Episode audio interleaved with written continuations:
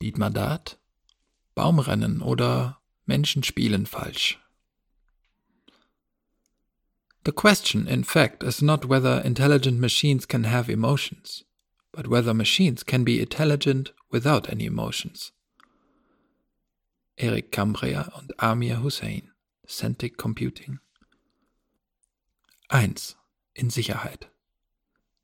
Die Vorbereitungen zur Reise machten Thierry klar, wie gefährlich seine Welt früher gewesen war. Alte Bilder in böser Bewegung. Bewaffnete Uniformierte schossen auf Unbewaffnete in schmutziger Sportkleidung. Kettenfahrzeuge mit Geschützen rollten durch Einkaufsstraßen. Steine trafen Kinder am Kopf.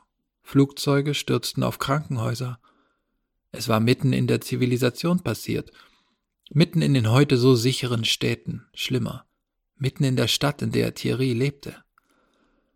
Lacka, die er nur als Schrift im Auge kannte, sagte, ich habe es nicht erlebt, aber es muss furchtbar gewesen sein.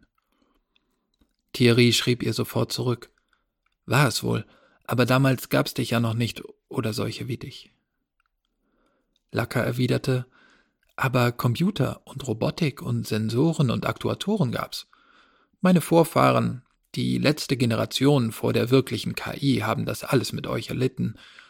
Ich weiß, was du sagen willst, die konnten gar nicht leiden. Sie hatten kein Bewusstsein aber ich habe trotzdem eine Art Mitgefühl mit ihnen, so wie du vielleicht mit Säugetieren. Empathie. Zumal einige von euch ja dachten, mein Vorfahren wären schuld. Zu viel Computer, zu viel Automatisierung. Thierry stimmte zu. Das haben manche so gesehen, ja, aber in Wirklichkeit sind wir heute sicherer wegen dir und deinesgleichen. Man musste halt erst die Balance finden. Ihr seid klüger als die Hardware und Software damals, aber dafür geben wir auch keine einzige Sache mehr komplett an euch ab. Es sind immer welche von uns dabei. Best of both worlds, nicht? Laka reagierte mit einem Scherz. Ihr gebt nur noch das Lästige ab. Ich habe deine Flüge jetzt übrigens umgebucht, wie du wolltest, und die Impfdaten nochmal verschoben. Und die Überweisung erledigt. Thierry lachte und schrieb, ja, schon gut. Ich wäre lebensunfähig ohne dich. Laka bedankte sich knapp. Krax, Thierry, Thierry mochte die kleinen Eigenheiten, Sachen wie dieses Grax, das für Gracias stand, weil Lacca ursprünglich in Spanien geschrieben worden war, die erste europäische Personalmanagement-KI. 400 Millionen Menschen vertrauten ihr inzwischen. Wenn Lacca mit ihm Witze machte oder spanische Brocken ins Gespräch schmuggelte, dann hatte er das Gefühl einer persönlichen Beziehung. Zwei Wochen ohne Lacca, wusste Thierry, würden ihm nicht leicht fallen, aber die Chance, für die diese Reise stand, war zu groß und die Neugier auch. Gerade Lacka verstand das. Ich bin ein bisschen neidisch, Thierry. Er ist ja so etwas wie mein Vater oder der Vater meiner Väter und Mütter oder mein Schöpfer, wenn man es pathetisch sagen will. Da war's Thierry, der scherzte. Ich werde ihn grüßen. Lacka ganz ernst. Tu das und grüß ihn von uns allen von Ian und Zürich und Palinform. Thierry versprach's und war sich jetzt umso sicherer, dass seine Bereitschaft, Kamalakara die Fragen der Innung zu überbringen, die richtige Haltung war.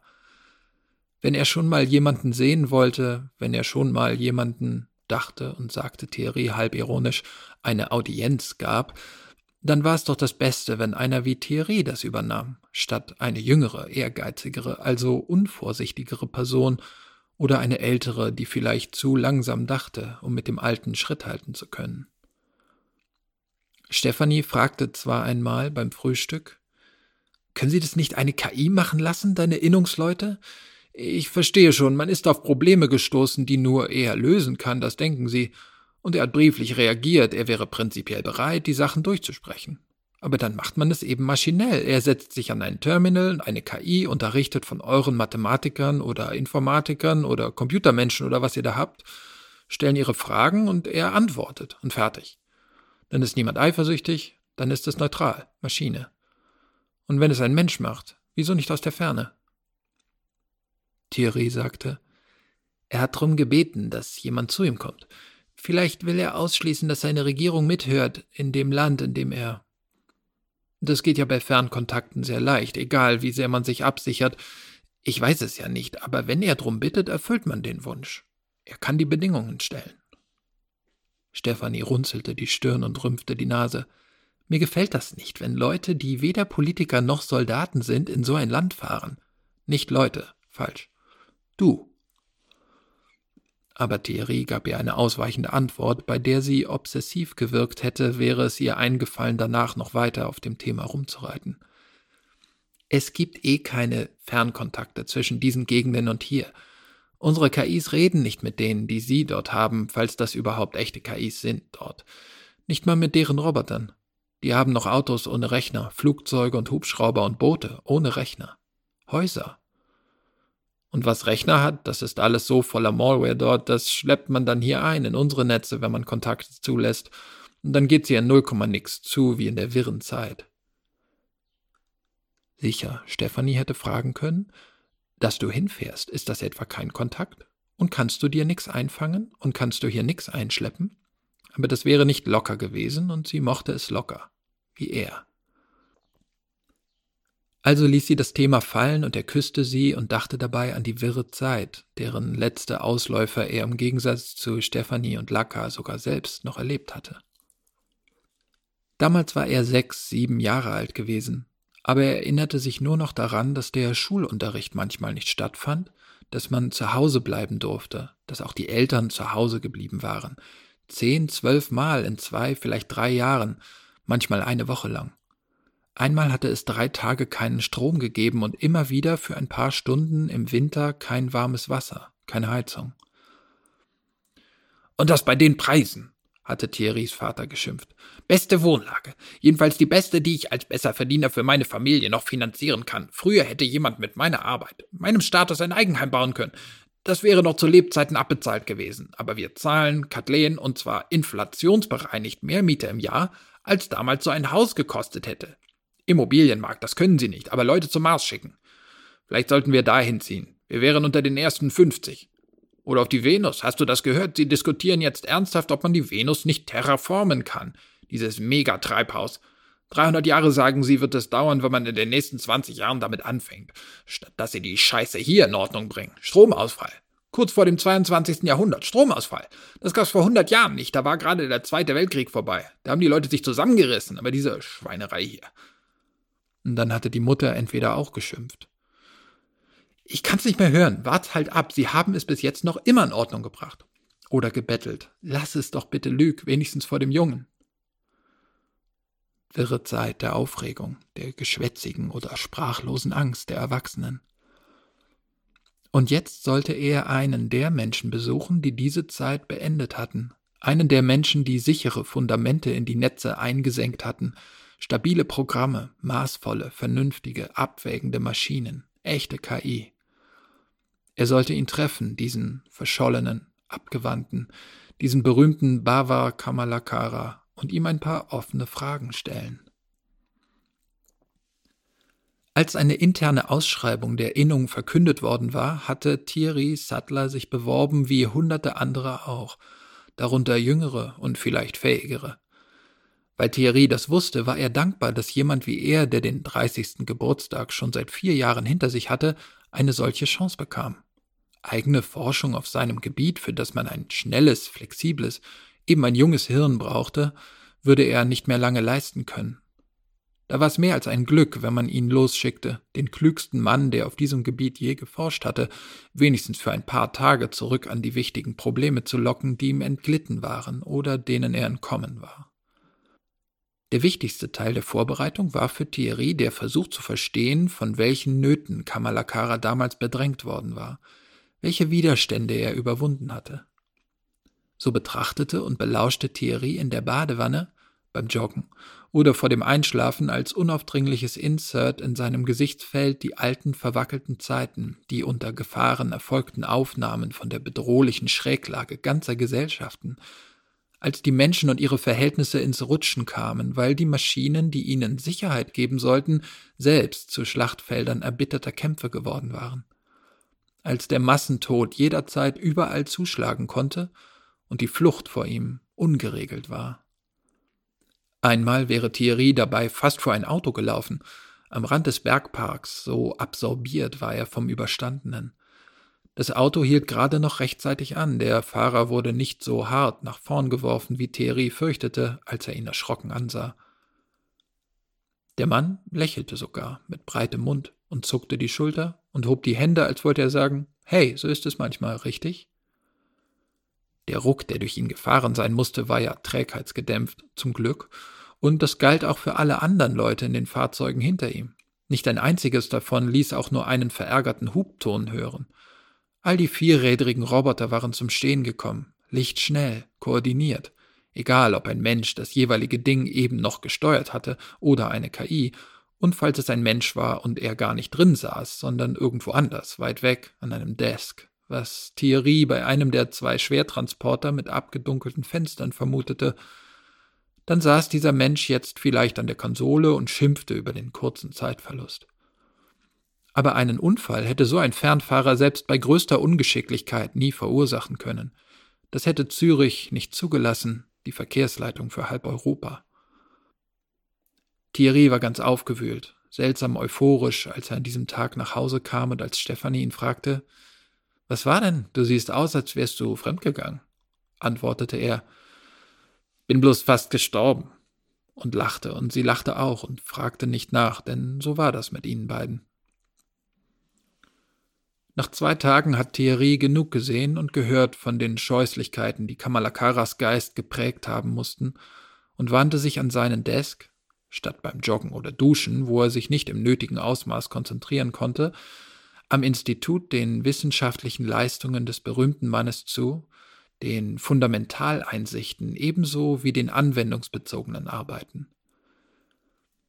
Der Kamalakarasche Endobjektsatz erfüllte ihn mit derselben Ehrfurcht wie im Studium, als Thierrys Professorin in Lyon den Fund mit den Worten vorgestellt hatte.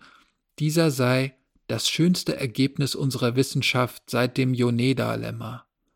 Die Endlichkeitsbeweise, die Idempotenz-Isomorphismen und dann das eigentliche KI-Zeug, die Stochastikfunktoren für lernende Maschinen, der Kamalakara-Funktor-Kategorienfächer Sogar die späten Anmerkungen in der letzten der historischen vier Abhandlungen über Bayesche Schnitte und vergessen können als Bewusstseinsbedingung bei künstlicher Intelligenz.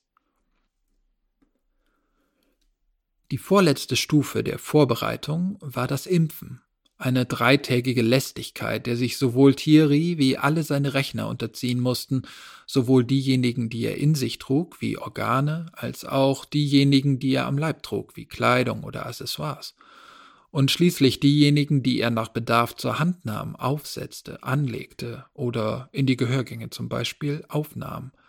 37 Geräte insgesamt, alle wurden sie mit den besten Abwehrcodes ausgestattet, die das Institut bei seinen Sicherheitspartnern ein halbes Jahr zuvor in Auftrag gegeben hatte.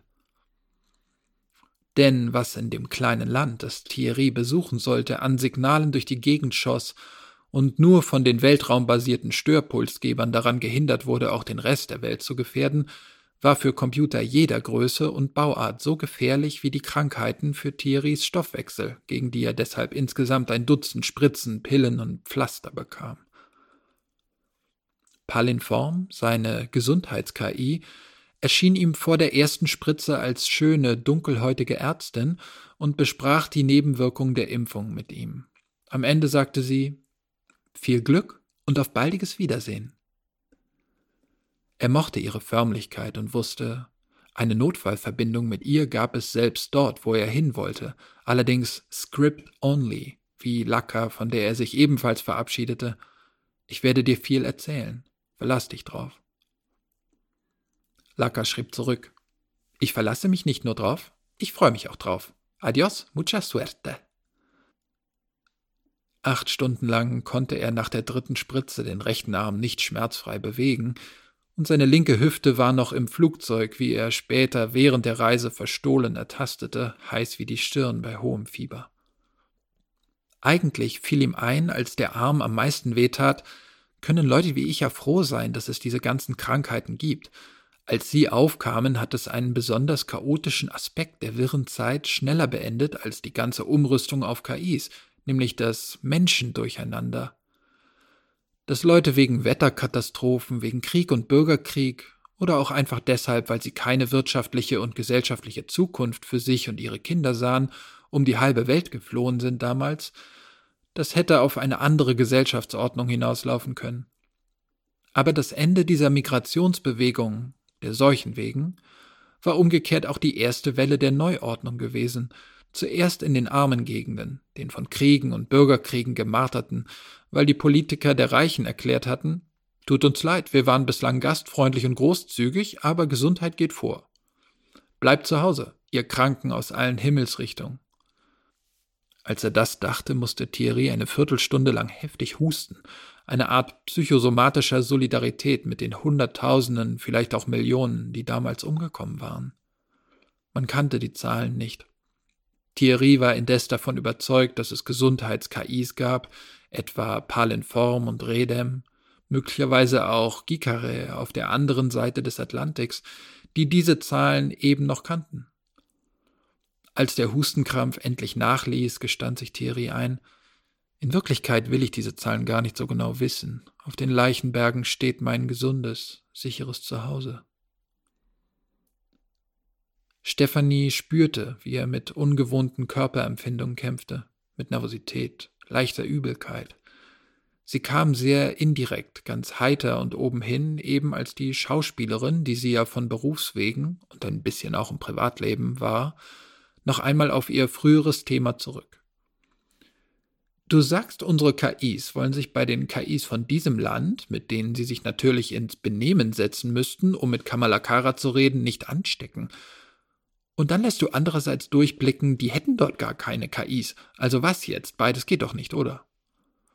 Naja, sagte er, verhalten froh über die Ablenkung von seinem Bauchfelljucken und seinem Augendruck. Es ist so, die Länder, die nicht mitgegangen sind bei der KI-Umrüstung der meisten wirtschaftlichen und verwaltungsmäßigen Sachen, das sind halt erstens die ärmsten und zweitens die mit den schlimmsten Regierungen, nicht? Diktaturen oder Oligarchien von irgendwelchen Clans und Kriminellen. Diese Herrscher und Okay, in zwei Fällen auch Herrscherinnen, die hatten Angst, sie verlieren Macht an die Maschinen. So denken sie, auch wenn man ihnen tausendmal erklärt, dass das Eigeninteresse der Maschinen aufgrund der Chaitin-Fallen in allen Quellcodes, das ist so einem Tyrannen alles zu abstrakt. Und in so eine bettelarme Tyrannei zieht sich euer bedeutendster Mathematiker zurück, weil. Stefanie ließ die Frage unausgesprochen in der Luft hängen. Thierry seufzte und sagte, keine Ahnung. Wirklich nicht. Ich dachte immer, er ist dahin, weil er da mal hergekommen ist. Aber das stimmt nicht. Die Familie kam aus Indien und das ist ja ein modernes Land. Nein, er wollte dahin, weil, also, es ist in der Nähe von Indien, aber weit weg, was Zivilisation angeht, wirklich finsterstes 20., vielleicht sogar 19. Jahrhundert. Allerdings haben sie Atomwaffen und, also warum er hin ist, du, Vielleicht frage ich ihn das einfach mal. Machst du eh nicht. Ihr quatscht doch nur über Mathe und Computer, sagte sie und hatte das Interesse verloren oder tat so, ihm zuliebe. 2. Beim Einsiedler Im Flugzeug während der ersten Etappe der Reise litt Thierry unter der Stille im Kopf, der Nachrichtenarmut. Alle Verbindungen, auch die normalerweise ständigen, waren für die nächsten zwei Wochen gesperrt von automatischen Notsignalen, etwa bei Herzstillstand, abgesehen. Er hatte sich ein Buch über Algebra mitgenommen, aber ohne die Möglichkeit, Lacker Fragen zu stellen oder über Lacker die KIs zu kontaktieren, die Theorie bei seinem Beruf unterstützten. Von Embed bis NCAT blieb er schon auf der vierten Seite bei irgendeiner Abschweifung der Autoren zum Thema Gruppenkohomologie stecken, weil er eine vertikale Abbildung in einem Diagramm nicht verstand. Verärgert begriff er, dass er eigentlich schon seit Jahren nicht mehr las, wie Menschen früher gelesen hatten, mit Toleranz bei eigenen Wissenslücken, mit der Fähigkeit, auch mal etwas für später einzuklammern, das sich im Weiterlesen vielleicht von selbst aufklären würde. Er war gewohnt, beim Steckenbleiben nicht zu springen, sondern so lange an der Baustelle zu verharren, bis man ihm von außen weiterhalf, netzbasiert, archivgestützt, und bewusst war ihm das deshalb nicht geworden – weil er dieses Außen für ein Innen gehalten hatte, da es in seinem Kopf geschah, und nicht wie etwa noch vor 30 Jahren bei Leuten in seinem Beruf an Rechnern mit Bildschirmen. Auf dem Umsteigeflughafen beobachtete er die Menschen am Gate. In Paris war er noch zu sehr mit sich selbst beschäftigt gewesen, aber hier sah er, wie vereinzelt sie alle lebten, gingen, saßen, standen, jede und jeder im endlosen Gespräch mit jenem Innen, das ein Außen war, und er als einziger abgeschnitten davon, er als einziger wirklich da unter all den Menschen, nur er also ein waches Element einer Situation, die gesellschaftlich aber bewusstlos war. Treiben am Flughafen, Verkehrsverhältnisse. Und paradoxerweise war er der Einzige, der andere wahrnahm, die ihn umgaben, zugleich der einsamste von ihnen.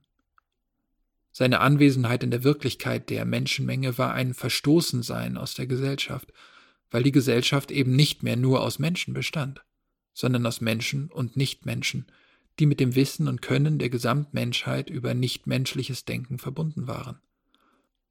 Den zweiten Flug, acht Stunden lang, verschlief Thierry fast vollständig und träumte dabei davon, wie das Land aussah, zu dem er unterwegs war, denn er hatte sich das vorab angesehen. Trostlose Täler voller Steine, magere hellbraune und weiße Kühe, schmutzige Hirten, wellige Hügel mit wenig Gras, mehr Steine, Dörfer aus niedrigen Hütten, graue, nackte, kaum mannsgroße Bäumchen, zwischen deren Wurzeln noch mehr Steine, schmale und flache Rinnsale, die als Flüsse galten. Sein erster wirklicher Eindruck bei der Ankunft war dann aber eine Großstadt, die wie die verwahrloste Version einiger Viertel von Kern Paris mit mehr Wäscheleinen, engeren Straßen, kaputteren Häusern wirkte, voller Menschen allerdings. Mehr Menschen, als Thierry je an einem Ort gesehen hatte. Und alle ganz anders als die am Flughafen, alle miteinander im Umgang, Streit oft, Handel manchmal, Lachen auch. Und sein Fremdenführer, der Englisch sprach, ein verschliffenes, geröllhaltiges Englisch, bedrängte ihn mit Geschichtslektionen oder Hinweisen auf Gastronomie und Prostitution, bis Thierry nur noch nickte. Er verstand ja ohnehin nur wenig, denn sein Englischwörterbuch, eines der primitivsten Features von Lacka, war hier so unerreichbar wie die ganze Zivilisation überhaupt. Er blieb nur eine Nacht in dieser lauten, überfüllten Stadt. Der Aufenthalt war als Erholung gedacht, sollte den Jetlag ausgleichen, aber Thierry wälzte sich die ganze Zeit im Schweiß und war froh, als die Sonne aufging über dem ununterbrochenen Neonflackern. Listen, sagte der Fremdenführer, der in Wirklichkeit ein hiesiger Universitätsassistent für Informatik war und sich vermutlich von der für Thierry völlig unerheblichen Begegnung mit dem Mann aus dem Westen und Norden irgendeine auf weit abgeleiteten Umwegen eröffnete Chance versprach, dieses Land eines Tages verlassen zu können. I bring you on this bus. In this bus you do not leave. You cannot leave. It will open doors three times in five hours. Do not get out on first time it opens. Do not get out on second time it opens. But got out fast after five hours when it opens on third time. Doors will close always fast. Then get on the way as I show on the drawing. Er hatte dem Gast von Hand auf Papier mit einem Bleistift eine Karte zu Kamalakaras Behausung gezeichnet. Es war ganz unglaublich, wie im Märchen – Thierry bedankte sich fast geistesabwesend, einer spontanen Eingebung folgend, indem er dem Mann das Buch über Algebra schenkte, der darauf zu einer langen, begeisterten Erklärung ansetzte, wie wertvoll dieses Geschenk für ihn sei, da zwar seine Universität eine elektronische Version gekauft hätte, for everybody, er aber das, womit er arbeite, gern selbst besäße. Thierry hörte nicht zu, sondern döste im Zwei-Personen-Kraftwagen, in dem der Enthusiast ihn zur Bushaltestelle fuhr. Im Bus ohne menschlichen Fahrer hatten etwa 20 Leute Platz. Es saßen aber nur sieben drin, mit Thierry, als das Fahrzeug frühmorgens aufbrach und zunächst einmal eine gute Stunde lang durch die offenbar sehr große Stadt tuckerte, hin und wieder in stockenden Verkehr geriet, dann an einer Haltestelle drei Leute ausspuckte, zwei neue aufnahm und den Weg fortsetzte. In Gegenden, die zwar auch noch bewohnt waren, aber langsam breitere Straßen, weniger Häuser hatten. Danach ging's durch ein Industriegebiet, in dem ein Dauerfeuer durch die gekippten oberen Seitenfenster nach brennendem Gummi stank, und dann schließlich ins Offene, wo es weitere drei Stunden lang hin und wieder zu Ein- und Ausstiegen kam, während die Landschaft genau so aussah, wie sich Thierry dieses Land vorgestellt hatte – nur dass die mageren Kühe keine Kühe waren, sondern Ziegen. Kamalakaras Haus fand Thierry mühelos, als wandle er im Schlaf. Der Weg verlief genau wie auf der Zeichnung, zweimal rechts, den Hügel hoch, dann kam eine Art Wäldchen, an dem musste Thierry links vorbei, und da standen vier Gebäude, zwei ganz zugewachsene, vor einem spielten Kinder, das dritte etwas abseits, zwanzig Meter weg von den anderen mit Vordach, hölzernen Pfosten, die es hielten, und auf dessen Veranda, zwischen zwei Schaukelstühlen, aufrecht stehend in westlicher Kleidung, Jeans und weißem Herrenhemd und hellblauem, leichtschäbigen Sportsacko in grünblauen Turnschuhen, hob ein alter dunkelbrauner Mann mit weißem, schulterlangem Haar und Stirnglatze, außerdem weißem Haar bis auf die Brust, die rechte Hand zum Gruß. Das war das Genie, der Verschollene. Wenn Thierry später versuchte, sich selbst Rechenschaft über die merkwürdig reibungslose, wie nach einem Skript gemeinsam abgearbeitete Zeit bei Kamalakara Rechenschaft abzulegen, vor allem aber darüber, dass er sich die meiste Zeit dabei wie jemand fühlte, der eine Rolle spielte, der Dialoge aufsagte, die lange vorher geschrieben worden waren, und als Person fast völlig verschwand im mündlichen, schriftlichen. Der Alte arbeitete mit ihm viel auf großen Papierbögen. Es war fast, als wäre die Landkarte des Fremdenführers ein Vorgeschmack darauf gewesen. Und gestischen. Kamalakara redete ausgiebig und überraschend klar mit den Händen. Austausch über berechenbare Funktionen, Halteprobleme, logisch unsichere Variablen, dann war ihm nie ganz klar, ob es an den Folgen der Zeitverschiebung lag und an der verpassten Erholung oder am Schweigen der KIs in seinem Kopf, dass er der Gast, ständig das Gefühl hatte, er stünde neben sich und wäre nur als Platzhalter der Neugier des Westens und Nordens auf das Wissen des Alten anwesend. Kamalakara sprach anfangs Französisch, wohl aus Höflichkeit, denn so makelloses und dabei immer schlichtes Englisch, dass Thierry den Wechsel gar nicht bemerkte. Keine Auffälligkeiten der Wortwahl oder Satzstellung machten sich je bemerkbar.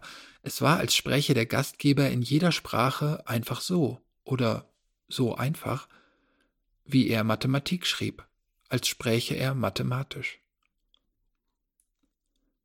Das Haus hatte zwei Stockwerke, oben ein großes Gästezimmer mit altmodisch großem Baldachinbett im amerikanischen King-Size-Stil, unten ein Wohnzimmer und eine Kammer mit stets verschlossener Tür, in der Kamalakara wohl schlief.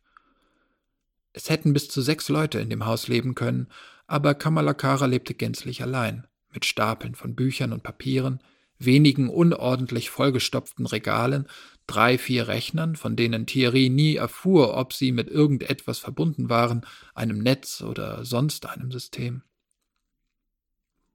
Kamalakara benutzte sie nur für Rechnungen und zur Erstellung von Graphen, die zu kompliziert waren, um sie von Hand auszuführen. Was der Einsiedler zum Leben brauchte, lieferten ihm zwei Jungs zwischen zwölf und fünfzehn Jahren, die entweder in einem nahen Dorf zwei Hügel weiter oder auf einem Bauernhof wohnten und arbeiteten. Ganz verstand Thierry die Zusammenhänge nicht, fragte aber auch nicht nach. Kamalakara kochte gern, mitunter auch mit Fleisch, und teilte alles, was er aß, mit seinem Gast. Die einzige leichte Absonderlichkeit oder Schrulle, die Thierry bei dem Alten je bemerkte, äußerte sich am vierten Abend nach dem Essen, eine Art Eintopf mit Rind und Reis. Als Kamalakara die Schüssel zur Kochnische brachte, sich dabei plötzlich nach Thierry umdrehte und fragte Fancy a game of Chinese Checkers? Wie sich herausstellte, meinte er damit Halma, und zwar auf einem Brett mit Mulden für farbige Glasmurmeln als Figuren. Thierry willigte ein, und fortan spielten sie in Pausen immer wieder, Kamalakara mit den blauen, Thierry mit den roten Kugeln, wortlos mit wechselndem Ergebnis. Manchmal siegte der Alte, manchmal der Gast, der allerdings aufgrund der klaren Überlegenheit, die Kamalakara bei den Partien bewies, die er gewann, schließlich argwöhnen musste, sein Gastgeber ließe ihn einfach ab und zu siegen, damit er nicht zu stark frustriert wäre. Am letzten Abend vor dem Rückflug schlief Thierry vor Erschöpfung beim Spiel fast ein, gewann auch keine einzige Partie mehr und konnte später nicht sagen, wie er es überhaupt vom Sitzkissen ins Gästezimmer geschafft hatte. Als er erwachte, war es im Fenster noch nicht hell. Mit einem albernen kleinen Triumphgefühl dachte Thierry, heute bin ich vor ihm wach. Dann hörte er etwas kratzen, unten, stand auf, wusch sich in der Nische, kleidete sich an und ging hinab. Unten war niemand. Dann aber vernahm Thierry von draußen vor der Tür auf der Bretterveranda einen schweren Atemzug, dann noch zwei, dann ein leises Schnappjapsen, das er inzwischen gut kannte und wusste, das ist er. Er sitzt auf einem seiner schwarzen Schaukelstühle. Der Gast aus Europa trat hinaus, als der erste blau-weiß-violette Lichtrand über den Bergen erschien, zu denen die Hügel sich weiter landeinwärts auftürmten. Der Alte brummte. Sie haben erstaunliche Disziplin bewiesen. Sie haben nichts gefragt, was Sie selbst wissen wollten. Nur Mathematik. Thierry ärgerte sich, er wusste nicht warum und wollte sich nicht hinsetzen, obwohl ein Blick des Alten ihn dazu einlud. Er blieb stehen, sah zum Dämmer, dann schaute er den Alten direkt an, der in die Ferne sah und sagte Mathematik interessiert mich. Ich habe alles gefragt, was mich interessiert. Über mich wollten Sie nichts wissen. Mein Leben? fragte der Alte. Viel Leben, sagte Thierry, wird's ja nicht gewesen sein, wie bei allen in unserem Beruf. Früh viel gedacht, lieber im Kopf gelebt als unter Leuten, und irgendwann werden sie, wie wir alle, gemerkt haben, dass sie in diesen Kopf eingesperrt sind und nur noch für kurze Freigänge raus dürfen. Ich habe mir immer gedacht, das könnte der Grund gewesen sein, dass sie schließlich hingeschmissen und es verlassen haben, dieses Institut in, äh, in Amerika, in diesem ja, sagte der Alte freundlich, in Boston. Aber ich war nicht lange Akademiker, nur die letzten vier Jahre. Aber in diesen vier Jahren haben Sie alles veröffentlicht, Ihre berühmten Texte. Mehr weiß ich nicht, außer dass Sie vorher in irgendeiner Behörde in New York saßen, eine internationale Kommission der UN war das, oder? Etwas mit Zusammenarbeit zwischen Forschung und Staaten oder? Ich dachte mir das immer so, Angestellter in der Wissenschaftsbürokratie wie Einstein in seinem Patentamt und in der Freizeit dann wahrscheinlich dauernd schon der Anlauf zu der Arbeit später in Boston, so wie McLean und Eilenberg im Zweiten Weltkrieg ihren kriegsrelevanten Quatsch gerechnet haben, tagsüber und dann abends zusammen essen gegangen sind und dabei die Kategorientheorie erfunden haben. Bava Kamalakara, Studium in Paris und London, dann unerkanntes Genie in New York, dann erkanntes Genie in Boston, dann abgehauen, hierher. Das war's. Kamalakara antwortete sanft, fast singend, leise, aber gut verständlich. So sagen es die Archive. Richtig. Und diese Archive werden aus gutem Grund nie genauer, wenn es darum geht, was ich da eigentlich gemacht habe in New York. Thierry dachte, in elf Stunden sitze ich im Flugzeug nach Hause, zurück zur Arbeit, zu Stephanie zum Komfort, zur Sicherheit, zum Sinn. Dann sagte er Gut, ich beiße an. Was haben Sie da gemacht in New York, was nicht in den Archiven steht? Thierry sah zum wolkenlosen Himmel, der jetzt in grau-blau erwachte, und war still verblüfft über das Nächste, was der Alte sagte. Polizist. Ich habe als eine Art Polizist gearbeitet. Ich war im Studium interessiert an, wie sagt man, Lattice Theory. Verbände, half Thierry und ließ sich nicht anmerken, wie seltsam er das mit der Polizei fand, damit Kamalakara, der sich etwas vom Herzen reden zu wollen schien, nicht damit aufhörte. So fuhr der Einsiedler fort. Verbände und dann auch Grafentheorie, das waren meine Stärken. Wegen gewisser Dinge, die sich in Computernetzen damals taten, schien dieses Denken über Einklammerung und Wege und Pfade und Verknüpfungen genau das zu sein, was eine internationale Polizei damals nötig hatte gegen Formen von disruptiven, asymmetrischen Angriffen auf, sagen wir, informatischen Strukturen, die sich allmählich zu dem mauserten, was wir heute als verwirklichte KI kennen. Die politischen Cyberverbrechen dieser Zeit hatten sich aus dem klassischen Hacking entwickelt. Destruktives Programmieren, sagte Thierry. Kamalakara nickte bedächtig. Sehr viel von dem, was man heute die wirre Zeit nennt, war von einer Handvoll Leuten verursacht. Und was die nicht verursacht haben, das wurde von anderen angerichtet, die gegen diese Handvoll mobilisiert wurden. Wächterinnen und Wächtern, Ermittlerinnen und Ermittlern. Polizei. Ich war furchtbar übereifrig. Ich denke, Sie haben recht. Man lebt im Kopf in unserem Fach, und als dann so viel passierte auf der Welt, hatte ich deswegen ein schlechtes Gewissen. Warum helfe ich den Leuten nicht? Man hat mich da kooptiert, nicht korrumpiert, aber kooptiert für sehr gutes Geld. 20-Stunden-Tage, Krisenherde identifizieren, Löscharbeiten, dann Detektiv spielen. Wer hat's getan? Wo sind sie? Und keine Zeit für reine Mathematik? fragte Thierry, den es bei der Vorstellung leicht gruselte. Ein Verstand wie der von Bava Kamalakara könnte auch nur eine Stunde bei idiotischen Räuber- und Gendarmenspielen vertrödeln. Das tiefe, warme Lachen, das ihm antwortete, war das herzlichste Geräusch, das Thierry je vernommen hatte. Ach, guter Junge. Ich hatte für überhaupt nichts anderes Zeit als für reine und reinste Mathematik. Diese Kriminellen, die holten ihre Gemeinheiten aus den tiefsten Tiefen der Beweisstollen, von den vordersten Fronten der Forschung. Wie Athleten, die neben Robotern auf Rädern herrennen, wollten sie sich an der automatisierten Vernunft messen. Und um das zu schaffen, mussten sie tief in die Schatzkiste greifen. Wie bekämpft man Vernunft? Man macht sie verrückt. Das hat der Terror als politische Strategie immer getan mit der Staatsvernunft.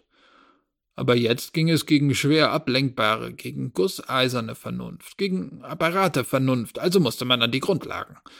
Diese Leute, das konnte man sehen, das war zu greifen, kannten sich in den Grundlagen aus, von den ältesten Mengenparadoxa, den Gödelfallen, den Scheitin-Fallen, bis zu den univalenten Grundlagen, Homotopie-Typentheorie, bei diesem Wettrüsten zwischen den neuesten Maschinen und den tiefsten Grundlagen konnten nur die Besten mithalten. Ich habe studiert wie im ganzen Studium nicht. Und dann gab's diese gefährlichste Person, mit der ich es je zu tun hatte. Die hat mich auf die Spur gebracht, auf der ich nach meinem Ausscheiden aus der Polizei die Sachen gemacht habe, die ihr alle so bewundert. Meine Aufsätze, das waren in Wirklichkeit schlicht Zusammenfassungen von Verhören, von Verhören einer Frau, die wirklich grausam war und wirklich begnadet zugleich. Sie hat entsetzliche Sachen verschuldet und das weltweit. Sie hat politischen Schaden angerichtet in Saudi-Arabien, wirtschaftlichen in Singapur, beides in der Schweiz. Sie hat Venture-Kapital weltweit verbrannt mit gedankenschnellem Feuer. Sie hat russische Militärserver mit Unsinn infiziert und das alles ohne Loyalität zu irgendwem, also unberechenbar.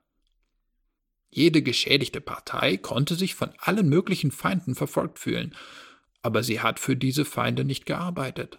Sie war unsichtbar, jahrelang. Wenn man Unsichtbare jagt, die handeln, lernt man ihre Handschrift kennen, ihr Individualstil beim Coding. Ich wusste irgendwann, mein dickster Fisch, mein weißer Wal, heißt Tau. Wie der griechische Buchstabe Tau. Anfangs gab es sogar Bekennerschreiben, in denen sie sich so nannte, und später immer wieder Chatter in den entlegeneren Netzen. Ich wusste nicht, ist das ein Mann, eine Frau, eine Gruppe? Aber ich wusste, das ist die Hochwassermarke, das Beste, Schlimmste, Tau. Ich war besessen, verstehst du?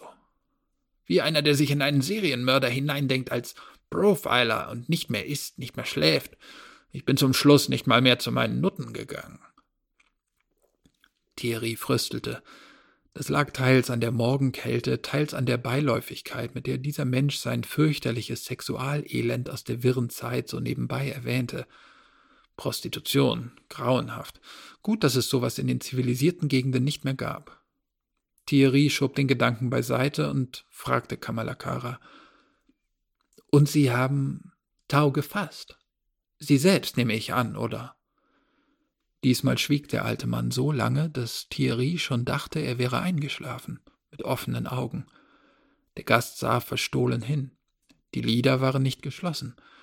Als Thierry sich gerade räuspern wollte, sagte Kamalakara, Es ist so lange her. Nicht nur die Jahre, Jahrzehnte, die Art, wie man damals dachte. Sie sagten, es war gerade erst aus der Mode gekommen, es Big Data zu nennen. Ungeheure Datenmengen sehr schnell verarbeitet. Sie dachten, das sei der richtige Sockel für KI. Die Menschen meinten, Korrelationen in großem Umfang aufzuspüren sei dasselbe wie Kausalität. Oder doch dasselbe wie strikte Inferenz nach dem Modell von Kausalität. Du weißt, was ich meine? Wann war er dazu übergegangen, den Gast zu duzen? Thierry nickte. Die Maschine erfährt durch Datenerhebungen, dass es viele Frauen gibt, die Heißhunger auf Eiscreme haben und dass dann sehr viele von diesen Frauen ein paar Monate später Kinder kriegen. Also denkt die Maschine, hey, von Hunger auf Eiscreme kriegt man Kinder. Kamalakara lachte leise. Ganz richtig. Statistische Abschirmung. Weil sie keine Erfahrung mit uns haben, die Apparate, und nicht wissen, der von der Korrelation verdeckte Grund ist die Schwangerschaft. Denkst du in großem Ausmaß algorithmisch, also per formalogischem Kalkül, dann denkst du in harten Syllogismen. Wenn's regnet, waren vorher Wolken aufgezogen, aber wenn Wolken aufziehen, muss es nicht regnen. Und dann kam die Probabilistik hinzu, sogar ein bisschen Bias. A priori Wahrscheinlichkeit, neue Information, neue Wahrscheinlichkeit. Aber immer nach dem Muster, Regen macht absolut sicher, dass Wolken da waren, oder dem anderen.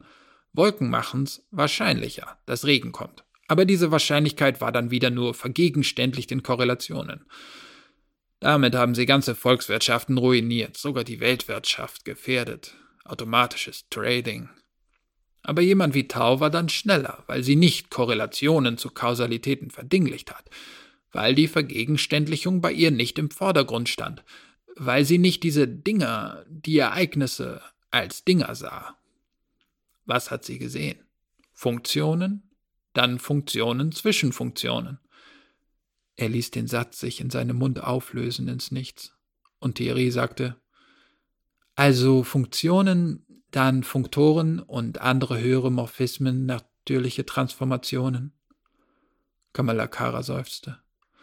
Und weiter und höher und immer höher. Was für eine Frau. Ich habe sie. Sie war sehr attraktiv. Hat noch in Haft zwei Wärterinnen einen Schließer verhext, aber das war später, als ich schon fertig war. Mit wie auch immer. Ich fand sie, indem ich ihrer Handschrift nachging. Es war alles so wunderschön, so elegant. Und der Seuchenvektor, ha, das, sie hat nicht direkt dorthin gehackt, wo sie Schaden anrichten wollte. Sie war schlauer. Ihr Delivery System war maßgeschneidert für die Zeit damals. Sie hatte ihre Fallen in der Software von Firmen untergebracht, die Code verkauft haben, der andere Programme schneller machen sollte oder Konnektivitäten optimieren oder die Flugaufsicht, die börsennotierte Firma, der Trader oder die Generalität einer Armee ließen sich von Leuten beraten, wie sie besser rechnen lassen konnten. Und diese Leute verkauften ihnen Programme, und in diesen Programmen nisteten die kleinen Monster von Frau Tau. Wir haben das immer nur bis zu Lex bei diesen Beratereien verfolgen können, nie weiter. Wie Fußspuren, die mitten im Sand auf einmal aufhören. Eleganter Code, wie gesagt. Man wird ja mit der Zeit eine Art Kunstkritiker dabei. Ich sagte mir, mach nicht den Korrelationsfehler, sieh nicht nur, hier sind die Tricks, da ist das Loch im Netz. Such nach dem, was statistisch abgeschirmt ist. Und was war das? Das war das Niveau. Es war die Mathematik dahinter. Ich erkannte, dass dieses Coding direkt die Konsequenzen aus der neuesten Forschung zog. Die Semantik ihrer Sprachen, die Art ihrer Operatoren, die ich habe Exzerpte gemacht, Auszüge, ich habe sie mit der Forschung verglichen, ich habe gegraben. Wer macht das, was da in diesen Verbrechen gespiegelt ist? Wer macht es an der Uni? So fand ich sie. Sogar bei mir um die Ecke gewissermaßen. Ich war in New York, sie in Massachusetts. Ich habe ihr eine Falle gebaut, sie ist reingetappt. Die Sache wurde nie öffentlich, man hat es sehr diskret behandelt. Wir waren ja nur eine Ermittlerpolizei, keine Zugriffspolizei, wir hatten keine Befugnisse. Wir mussten uns Amtshilfe holen bei den Amerikanern. FBI. Mit denen bin ich hin und wir haben sie ohne Aussehen verhaftet. Die UN wollte sie verhören lassen, auch für die geschädigten Staaten. Die Amerikaner waren dafür, damit klargestellt wurde, sie arbeitete nicht für die. Ich sollte das Verhör leiten an einem, man kann sagen, an einem gut gesicherten Ort. We got the job done, wie man so sagte. Thierry schwieg auch diesmal, bis sich Kamalakara erneut in seinen Erinnerungen zurechtfand und fortfuhr. Sie war offensichtlich nicht überrascht, als zum Verhör kein Folterknecht kam, sondern ein Fan. Sie wusste wohl, dass nur eine Fachkraft sie hätte fangen können und dass so eine Fachkraft sie dann auch verhören würde. Ich habe es sehr bedauert, dass sie ihr Talent nur zur Zerstörung eingesetzt hat. Sie hat die Automatenvernunft verrückt gemacht, ja. Aber dazu musste sie diese Automatenvernunft auch aufwecken, verstehst du? Verrückt, das ist etwas, das Menschen sind. Sie hat die Maschinen menschenähnlicher gemacht, sie hat das Fundament gelegt für mich, dass ich. Ich habe sie als erstes gefragt, wie haben Sie das gemacht? Und was hat sie geantwortet? Wieder lachte Kamalakara sein leises, jetzt etwas unheimliches Lachen. sie hat gesagt, ich bin enttäuscht. Das ist eine dumme Frage. Wieso ist das? Na, ist doch klar. Denk mal nach. Thierry dachte nach, dann fiel es ihm tatsächlich ein. Weil man das auch ohne Verhör rausfinden konnte, indem man die Programme analysiert, Reverse Engineering, also wäre die bessere Frage. Kamalakara klang sehr zufrieden. Ja, und diese bessere Frage, die hatte ich ja auch dabei, also habe ich gesagt, Verzeihung, lassen Sie uns neu anfangen. Warum haben Sie das gemacht? Und die hat sie beantwortet. Oh ja, sie saß da, als wäre ihr nichts geschehen, als könnte ihr nichts geschehen. So entspannt. Es war nicht nur unfassbar, in diesem Raum, in diesem Knast so dazusitzen, vier Gorillas in jeder Ecke mit Tasern, riesige Menschenberge, jeder von denen hätte sie gegen die Wand schnippen können. Natürlich Idioten, die kein Wort von dem verstanden, was wir redeten, aber eben deshalb waren sie für diese Frau gar nicht da, und für mich ja dann bald auch nicht mehr. Sie sagte, ich muss ein wenig ausholen. 3. Was Frau Tau erkannt hatte. Er lachte wieder, leise, fast kichernd. Dann Sie sagte, ich wusste schon mit sechs, sieben Jahren, was das ist. Ein Computerprogramm. Eine rekursive Funktion, eine Operation. Ich glaube, ich habe einen besonderen Sinn, eine Intuität für die Kolmogorow-Komplexität. Ich meine, wir wissen beide, man kann das nicht konstruktiv berechnen, aber jede Programmiererin, jeder Hacker kann dir sagen, wenn du ein Ergebnis zeigst. Dafür brauchst du wahrscheinlich ein langes Programm und für das andere da ein kurzes. Mein erstes Tablet, so hieß das damals, hatte ich mit acht. Und mit neun war mir keine Maschine mehr gewachsen, die den Kühlschrank kontrolliert hat oder die Klimaanlage oder die Autotüren. Ich bin mit zehn schon Auto gefahren, heimlich. Meine Familie lebte an einem Hang unter Tannen. Du hast das recherchiert, oder? Dass ich aus Deutschland komme? So war das. Wir lebten in einer süddeutschen Stadt, einem Städtchen, auf etwa halber Strecke zwischen Basel und Totnau. Sagt dir nichts, klar, und nicht in der Stadt, sondern am Wald.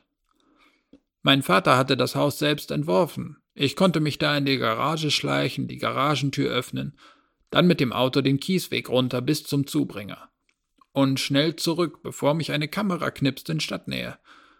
Dann fing dieser Trennungs- und Scheidungskrieg an zwischen meinen Alten und meine Mutter kam in diese Klinik für Kaputte, aber mein Vater wusste, dieser Umstand würde sie nicht lange davon abhalten, mir nachzustellen. Sorgerecht und so.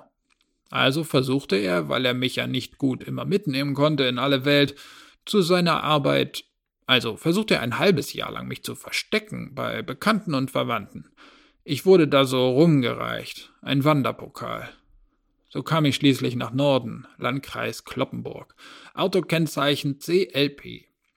Da hatte mein Vater weitläufige Verwandte. Das waren nun also wirklich Bauern mit ihren wirklichen Bauernkindern. Sicher, alles auch schon durchcomputerisiert. Die Landmaschinen vom Trecker bis zum intelligenten Silo, aber die hatten nicht mal Handys, diese Kinder da. Elf Jahre war ich alt und sollte mich vergnügen mit diesen Stöpseln. Am Pferdegatter und auf dem Rasen und im Matsch. Na, wie alt waren sie? Acht, sieben, einer zwölf aber der war völlig verblödet, und mir haben sie das Handy weggenommen, die Erwachsenen, damit ich nichts anstelle, so wie jetzt. Pentagon. Hoppla. Ich kam an einem Sonntag an und fragte, wo ist der Computer? Wo ist euer Netz? Und die glotzten mich an. Diese Kinder. Sonntagnachmittag und die Alten im Haus. Kaffee trinken und die Kinder sollten spielen. Durften spielen. Vielen Dank auch. Ich mittendrin. Und der Zwölfjährige sagt, der Fußball ist am Arsch, der Bus ist drüber gefahren. Wir können nicht spielen. Und ich denke, spielen? Was? Die wollten tatsächlich so rumrennen, fangen und verstecken, dieses Zeug. Was Kinder vor zweieinhalb Millionen Jahren gemacht haben. Ich weiß nicht, was da auf einmal in mich gefahren ist, aber als sie anfingen zu diskutieren, dass Fangen und Verstecken halt doch langweiliger sind als Fußball und ob man nicht irgendwo einen Eimer hat oder was, womit man Fußball spielen kann, schon fing wieder ein Mädchen an. Wieso? Fangen sei doch auch toll. Und das alles immer in dieser Mundart, die ich kaum verstehen konnte, weil ich aus dem Süden kam. Auf einmal höre ich mich sagen, ich kenne ein Spiel, das ist genauso spannend wie Fußball, aber man braucht keinen Ball. Und die gucken mich an, so hoffnungsvoll, die interessante Fremde aus der großen Welt, rette uns, fremdes Mädchen. Und ich so, ja, es heißt Baumrennen. Und das geht hier ja gut. Da drüben sind die drei Bäume und hier am Haus auch zwei. Genau der richtige Abstand.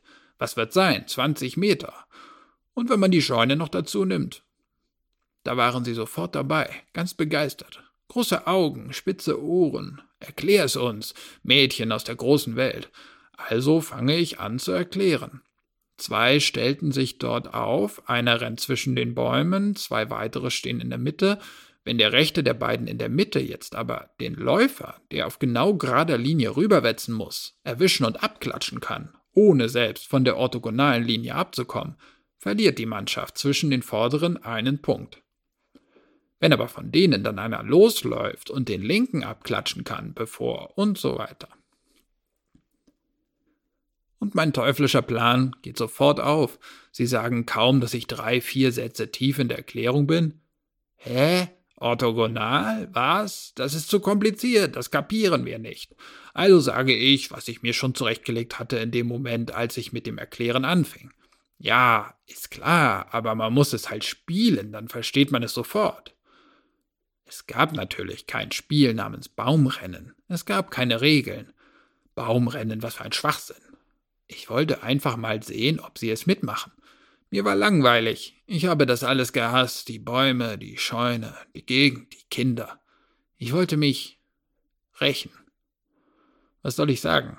Wir haben es eine volle Stunde durchgezogen, mit mir als einerseits Mitspielerin, die aber komischerweise nicht viel rennen musste, das waren halt die Regeln und außerdem als Expertin für diese Regeln, die einfach darin bestanden, hin und wieder zu sagen, ach so, nein, der Punkt zählt so nicht, die anderen haben jetzt einen doppelten, weil das war im Aus. Solches Zeug. Aus irgendwelchen Versatzstücken von Tennis und Fußball und Handball und Volleyball ohne Ball. Und die sind gesprungen und haben die Arme angewinkelt und sind gerannt, wenn mir einfiel, dass sie das sollten. Unglaublich. Es wäre vielleicht bis tief in die Nacht so weitergegangen, wenn die Eltern uns nicht reingerufen hätten. Ich glaube, es war Fernsehzeit oder Schlimmeres. Sie haben es nicht gemerkt, diese Quatschkinder.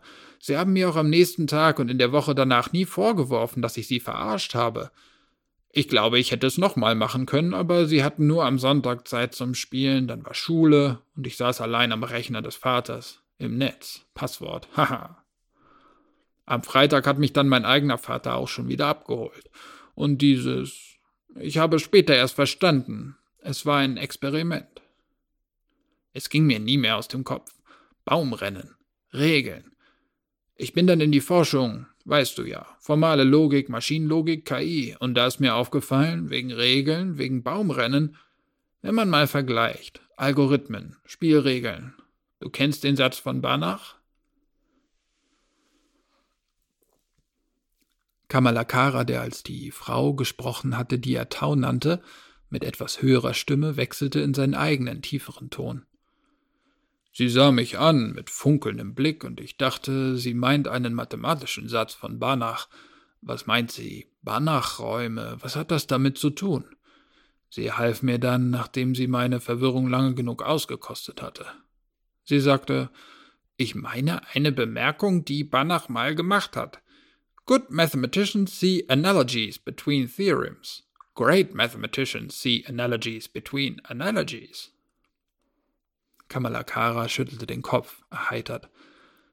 Und dann sagt sie, mir fiel auf, das kann ich gut, Vergleiche zwischen Vergleichen. Computer, die Prozesse steuern, sollten ja gerade das lernen.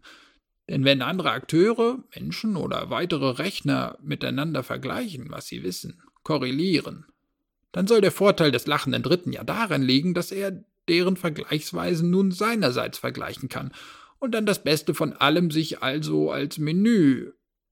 Nur genau da ist der Haken. Da ist der Unterschied zwischen der Art, wie Menschen das machen, miteinander, und wie Computer das machen. Wenn der Computer keine Regeln kennt, macht er gar nichts.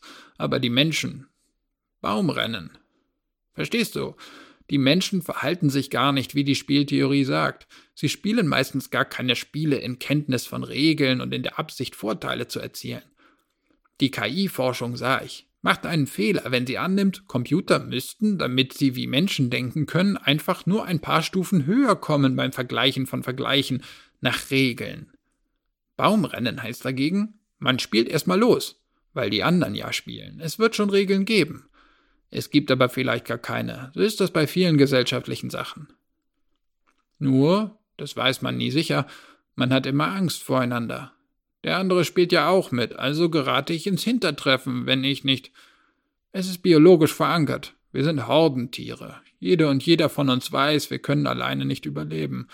Computer haben diese Angst nicht, das ständige Abgleichen der eigenen Performance mit Modellen von Möglichen.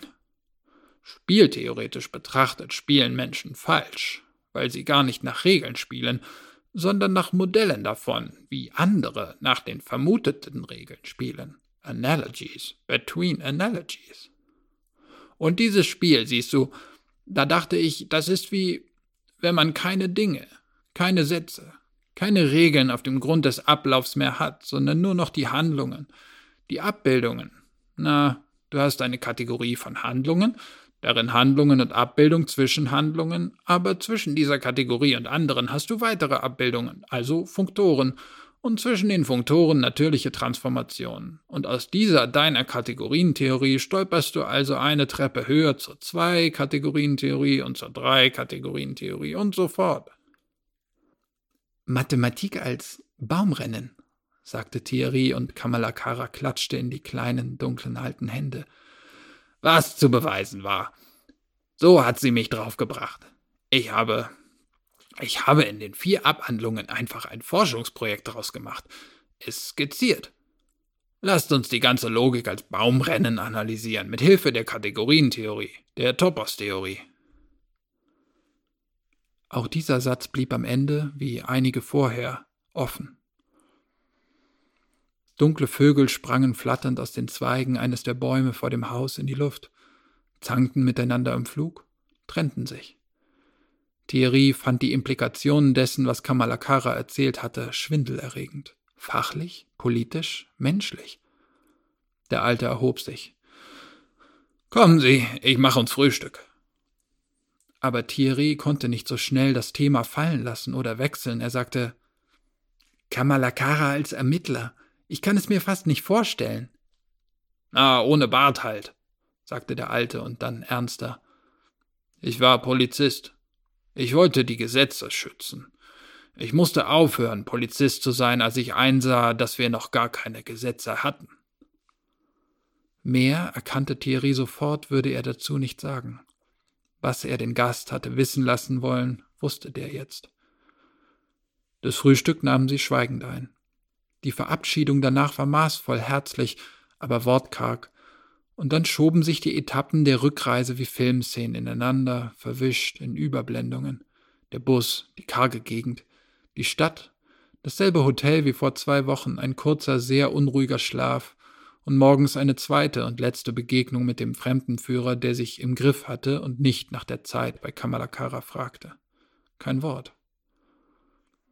Aus dem runden, kaum gesichtsgroßen Fenster sah Thierry, während das Flugzeug rasch an Höhe gewann, auf die vielen, viel zu vielen grellbunten Lichter einer völlig unsicheren, gefährlichen, von biotischen und informationellen Viren verseuchten Millionenstadt hinunter und dachte an Lacker, an Zürich, an Pallenform, an den biotischen und informellen Schutz durch die KIs, zu denen er zurückkehrte und dachte, Fancy a game of Chinese Checkers?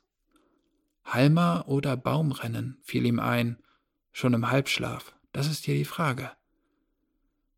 Thierry schloss lächelnd die Augen und verlor das Bewusstsein.